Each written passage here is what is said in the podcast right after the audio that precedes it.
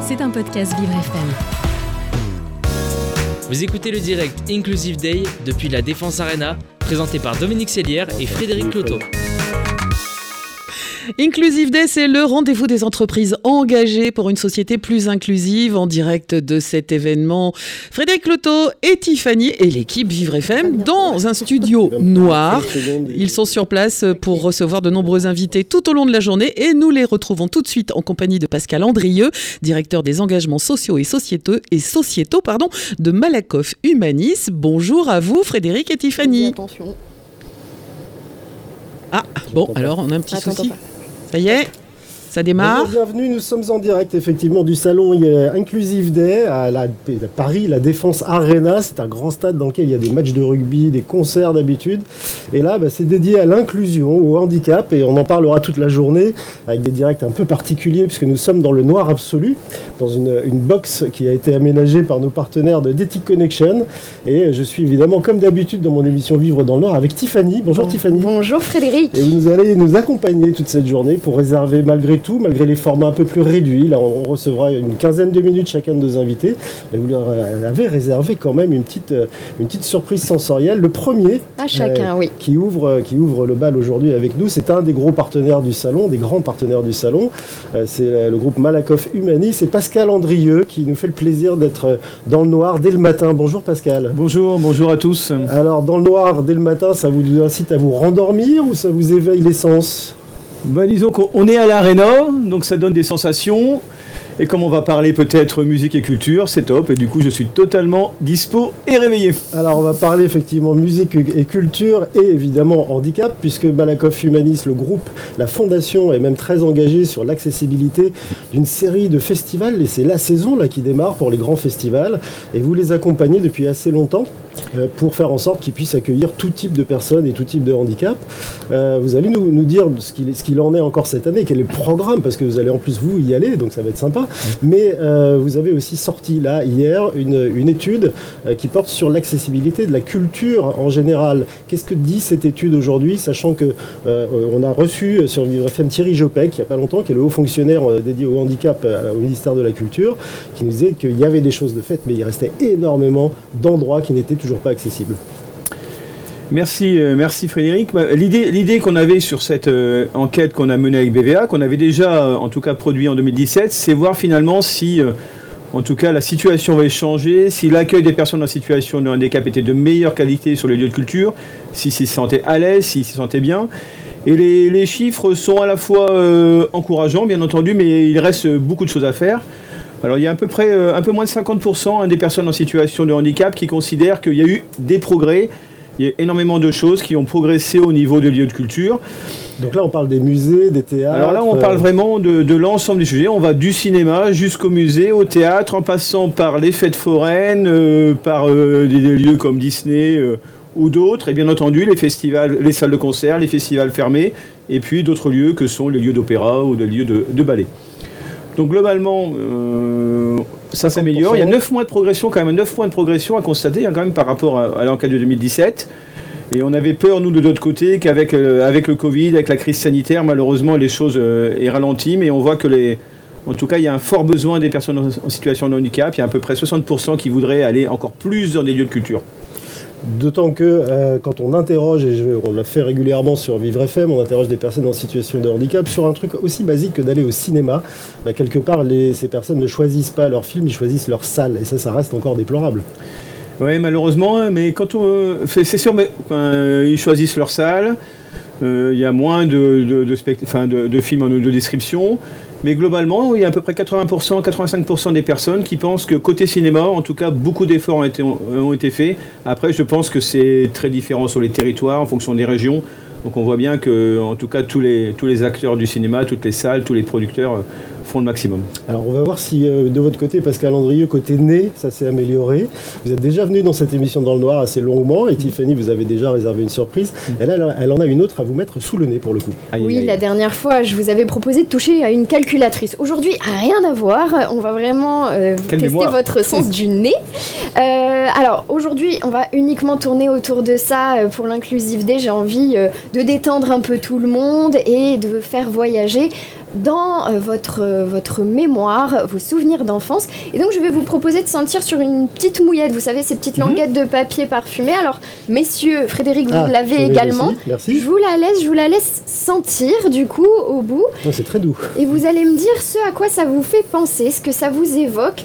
Ici, vraiment, le but, c'est de retrouver des odeurs d'enfance. Est-ce qu'on a une impression de retrouver quelqu'un, un objet, un lieu Si on peut imaginer une couleur, qu'est-ce que ça serait selon vous? Dites-nous tout. Je vous sens une grande des- inspiration. ouais, inspiration. Alors, au début, je pensais à un, un bonbon, quelque chose comme ça, fraise sagador, des choses comme ça, mais c'est quelque chose de plus doux. J'ai un peu, enfin, c'est comme si c'était un petit bain moussant pour les enfants, quelque chose Ouais. de trop douce. Je sais pas. Voilà, on, on délire un petit peu là en parlant. Mais, mais délirez donc, c'est nous un sommes peu- dans le C'est un peu ça pour moi. En tout cas, ça donne envie de. C'est confortable comme C'est confortable, ouais. C'est cocoon. Et vous, Frédéric, ça vous Ah, évoque ça- quoi J'hésite entre le malabar et la colle blanche qu'on mangeait là. Alors on a cette idée-là de toute façon, on a en fait une note un peu exact. amendée. J'avais envie de commencer la journée avec une odeur de madeleine. C'est la madeleine de Proust, hein, clairement Super. ici. C'est une matière première qu'on a en parfumerie qui s'appelle du benzaldéhyde. Si vous Oh, en souvenez d'ici la fin de la journée, on verra bien. Mais en tout cas, ça a vraiment cette note d'amande. C'est tout doux, c'est ça fait du bien et ça nous remonte en enfance. Voilà, une, On bonne, une bonne odeur douce pour démarrer la journée, Pascal. Andrieux. ouais, exactement. On sent et on goûte après ou non seulement Malheureusement non. À la sortie du studio noir, peut-être si vous êtes sage, je vous fera goûter le produit euh, euh, au nom euh, très, très délicat. Benzaldéhyde. Merci. On revient, on revient un peu à nos moutons quand même sur Inclusive Day. On parle d'inclusion, l'inclusion de- des lieux culturels. bah, vous y travaillez. Vous nous dites qu'a priori ça s'améliore. Alors, en ce qui concerne les festivals, vous n'en êtes pas à votre premier coup. Ça fait plusieurs années que vous en accompagnez un certain nombre. Euh, là aussi, que- quelles, quelles évolutions avez-vous pu euh, d'abord euh, encourager, financer Mhm. et puis euh, constater derrière? Ben, on a démarré, on a démarré avec les Eurocaines de Belfort en 2017, qui était un festival, on va dire, euh, qui était déjà avec un niveau d'a- d'accueil euh, et d'accompagnement des personnes top. Donc on a travaillé avec eux, ils nous ont expliqué beaucoup de choses. Et cette année, on va soutenir un peu 17 festivals sur, l'ensemble du territoire, des festivals de, tout type, de toute taille, euh, qui peuvent aller jusqu'à 250 000 personnes sur trois jours, à des festivals de 10 000 personnes. Et on voit bien qu'il y a vraiment une volonté, en tout cas du, milieu, en tout cas du spectacle et des festivals, d'investir ce sujet, comme ils peuvent investir le sujet de l'environnement. Alors, bien entendu, hein, l'idée, nous, qu'on a, c'est d'accompagner les festivals, bien entendu, sur plusieurs années, afin que sur 3-4 ans, ils puissent euh, avoir des dispositifs le, le mieux possible, parce qu'on peut pas, euh, c'est un travail continu sur de, nombreux, de longue haleine. Mais au départ, on était sur des dispositifs finalement assez simples d'accessibilité, euh, de parking PMR, euh, de toilettes, euh, de, navettes, euh, de dispositifs de ce type-là, de rails pour les personnes avec des fauteuils. Et cette année, depuis 2-3 ans, on va beaucoup plus loin. On va dans le, on est beaucoup plus dans le spectacle avec des, avec, avec notamment des, des- des gilets vibrants pour les personnes malentendantes. euh, des bandes, des bandes son euh, près des scènes. On Des- est aussi des sur boucles. des, boucles, des- boucles magnétiques. On est sur les dispositifs d'audio description pour les concerts. On est sur des champs-signes. On voit bien qu'il y a beaucoup de choses qui sont faites. Et puis euh, cette année, des efforts encore plus importants sur l'accueil des personnes, sur la- l'accueil euh, au démarrage du festival, sur la formation des bénévoles, sur l'accessibilité numérique des sites internet pour que la personne puisse, euh, avant d'arriver sur le festival, de se rendre compte de l'ensemble des choses qui seront mises à, disposition. Il y a beaucoup de, plans qui sont faits en braille. Donc on, va, on a dépassé le stade de l'accessibilité et maintenant c'est vraiment le, confort de la personne et de son aidant, des personnes qui l'accompagnent, de ses amis sur le lieu de festival, avec vraiment la, volonté qu'il y ait un vrai... euh, Enfin, une vraie expérience festivalière également que- pour les personnes en Est-ce que les organisateurs de festivals, accompagnés par la, la Fondation Malakoff Humanis et par vous euh, en particulier, parce que vous attachez une, une importance personnelle quasiment à ça, Mhm.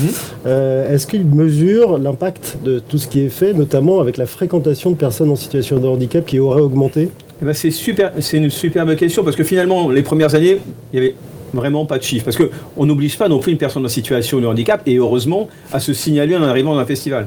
Mais globalement, depuis deux, euh, alors il y a la crise du Covid, mais cette année, avec l'ensemble des festivals partenaires, ce qu'on a prévu, c'est de d'avoir évidemment des statistiques sur les nombres de personnes et aussi sur tous les handicaps, hein, qu'on le soit sur du, du- un handicap euh, pour les malentendants, un handicap visuel, un handicap moteur et bien entendu Nous, on apporte une importance particulière à tout ce qui est handicap psychique, handicap mental et handicap cognitif. Donc des statistiques et surtout interroger les personnes, avoir leur vécu. Est-ce que finalement elles ont vécu une belle expérience? Quelles sont les choses à améliorer pour que, avec les festivals et les années suivantes, justement, on puisse apporter les mesures correctrices Et puis, le plus possible? et puis même à terme, peut-être les inclure dans les équipes qui accueillent les, Les- les alors, festivaliers au sens large d'ailleurs, pas uniquement les personnes Ouais, c'est une handicapées. très bonne question. Il y, a, il y a beaucoup de festivals où le responsable, les responsables notamment des bénévoles sont des personnes en situation de handicap. Alors, vous avez constaté cette amélioration sur les festivals. Ce sont des lieux de culture, évidemment. Vous avez cette étude sur la culture et l'accessibilité de la culture qui vient de sortir. On peut la retrouver, j'imagine, sur le site Malakoff Humanis, Fondation Malakoff Humanis.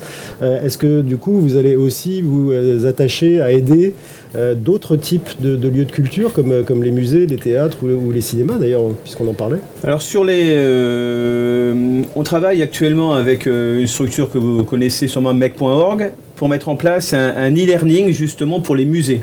Cet e-learning à disposition de l'ensemble des musées de France aura comme vocation de former le personnel justement à l'accueil des personnes en situ- situation de handicap et que ces personnes, lorsqu'elles mettent en place un dispositif, elles pensent tout de suite accessibilité. On travaille également avec d'autres lieux comme l'Opéra Comique qui a mis en place des, séances relax le dimanche matin pour les personnes atteintes d'un handicap mental pour qu'elles puissent bénéficier euh, de pas mal de dispositifs. Et puis on a un dispositif qui est en train d'être travaillé avec le Théâtre du Châtelet.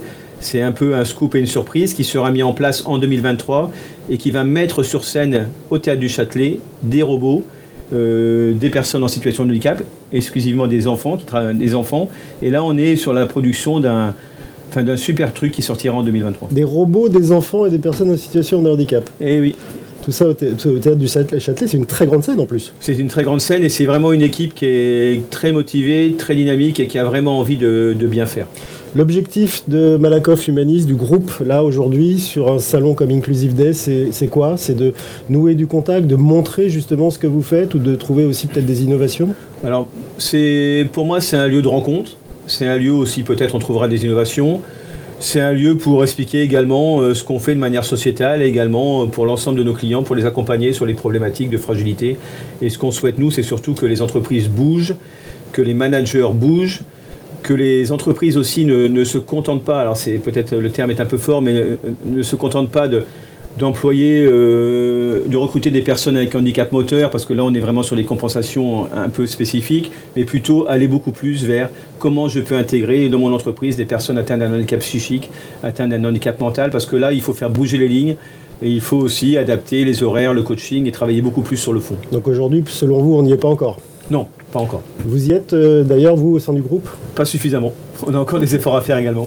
Bon, on vous souhaite plein de courage pour faire ces efforts. Merci beaucoup d'avoir fait ce détour dans le noir dès le matin. Un vrai Euh, plaisir. Pascal Andrieux, pour la journée. patron, euh, patron des engagements sociaux et sociétaux du groupe Malakoff Humanis. C'était un podcast Vivre FM. Si vous avez apprécié ce programme, n'hésitez pas à vous abonner.